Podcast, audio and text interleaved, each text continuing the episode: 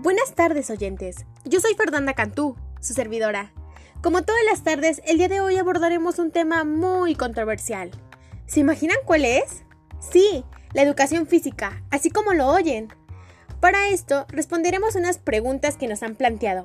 Así que, comencemos.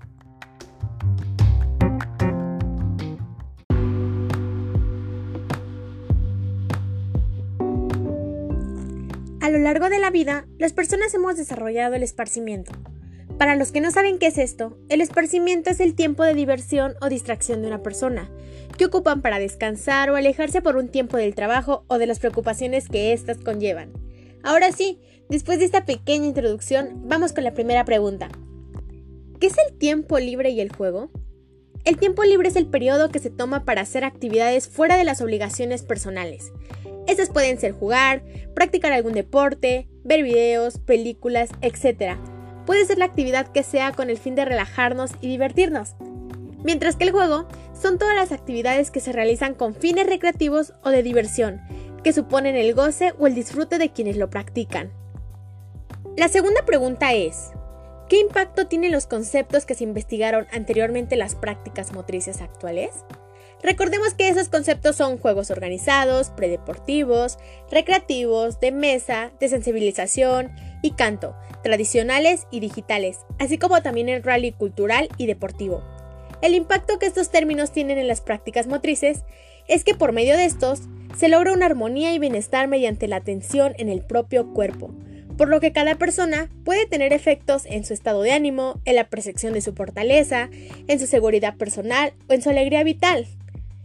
Vamos con la tercera pregunta, la cual es, ¿qué importancia tiene el aprovechamiento del tiempo libre y la práctica de juegos lúdicos y recreativos en la construcción de la corporeidad?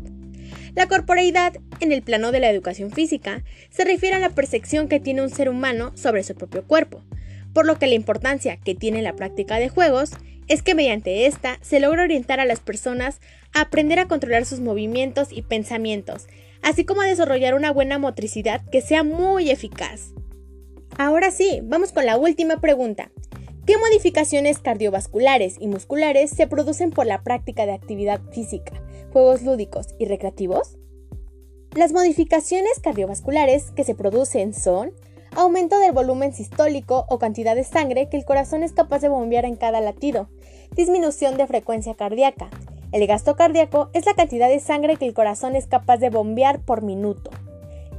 Ambos factores aumentan durante la práctica deportiva, mientras que las modificaciones musculares son rediseñar el músculo, por lo que induce un incremento de la capacidad de intercambio de oxígeno entre capilares y tejidos, y a un mejor control del metabolismo dentro de las fibras musculares.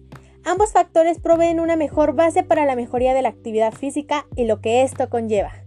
Sin duda, estas modificaciones son muy buenas para nuestro cuerpo, ya que nos ayudan a tener un muy buen metabolismo, así como también a llevar una vida saludable y sana.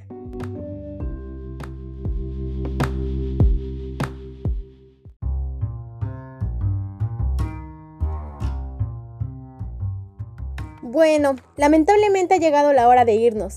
Gracias por su atención. Nos vemos en el próximo podcast. Bye.